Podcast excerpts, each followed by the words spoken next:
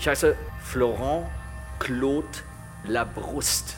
Und ich hasse meinen Vornamen. Serotonin, der kontrovers diskutierte Roman von Michel Houellebecq, ist in der Inszenierung von Falk Richter zu erleben. Die Hauptfigur Florent wird von mehreren Darstellern und Darstellerinnen gespielt. Ich war nie etwas anderes gewesen als ein substanzloses Weichei. Es ist aber auch schwer für den weißen heterosexuellen Mann. Der ist ein tragikomischer Held, sagt Ralf Fiedler, zuletzt Co-Leiter des Zürcher Neumarkttheaters, jetzt fester Dramaturg am Haus. Durch die Schauspieler, durch ihre unterschiedliche Physis, äh, dicker, dünner, sportlicher, attraktiver, ein bisschen weniger attraktiv, äh, verschrobener, decken die das, glaube ich, ganz, ganz gut ab, was der alles so ist. In Rückblicken auf sein früheres Leben ist Florent nicht sehr sympathisch, aber noch bei Kräften. Alle Männer sehnen sich nach unverbrauchten, umweltbewussten, einem Dreier gegenüber aufgeschlossenen Mädchen. Ich in jedem Fall. Samuel Weiß ist einer der Florent-Darsteller. Da ging es auch in der Truppe zum Teil ans Eingemachte, wenn man merkt, so ja, man ist verkörpert zusammen eine Figur und dann müssen sich alle ein bisschen zurücknehmen, damit das ein Ganzes gibt. Und da Schauspieler immer vorkommen wollen, immer, immer vorkommen wollen, war das zum Teil nicht einfach. Aber was einfach mal so, wir, wir spielen es jetzt gerne. Auch Schauspielerinnen verkörpern den traurigen Helden, hier Sandra Gerling. Gott ist mittelmäßig. Seine gesamte Kreation trägt das Mal des Ungefähren und des Misserfolgs. Ich finde es eher so ein Gesellschaftsporträt.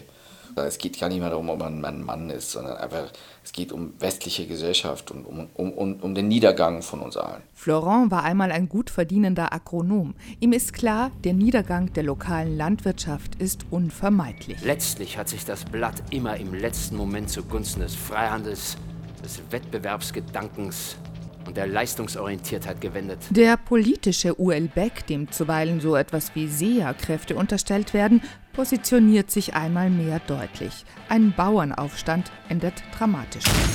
Hoffnung ist nirgends.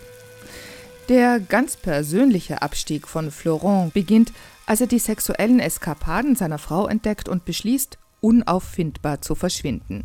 Die Depression hat ihn bald im Griff. Es ist eine kleine, weiße, ovale, teilbare Tablette. In diesem Buch geht es unter anderem darum, dass es ein neues Medikament gibt, was die Produktion von Serotonin anregen kann und somit sind dann scheinbar einige Probleme erstmal gelöst. Sagt Ralf Fiedler. Die hochentwickelte Glückspille greift allerdings die Libido an. Tragisch komisch sind Florence Versuche, Frauen von früher ins Boot zu holen. 20 Uhr?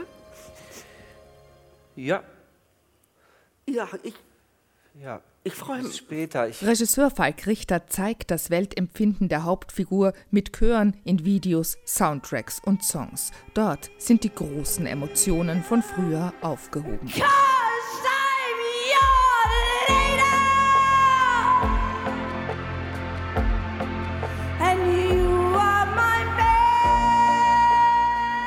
Josephine Israel ist Camille, Florence große Liebe, die er verspielt und verloren hat und betrauert. Es gibt ja wenige Sachen, die deren Ulbeck sich öffentlich brüstet, aber eine ist ja, wie er sagt, seine Unfähigkeit zur Selbstzensur.